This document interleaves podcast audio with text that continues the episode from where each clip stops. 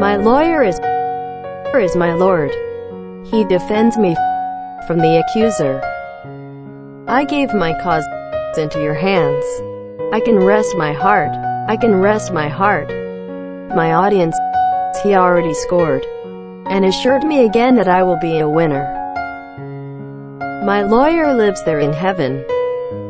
True, fair, and forever faithful.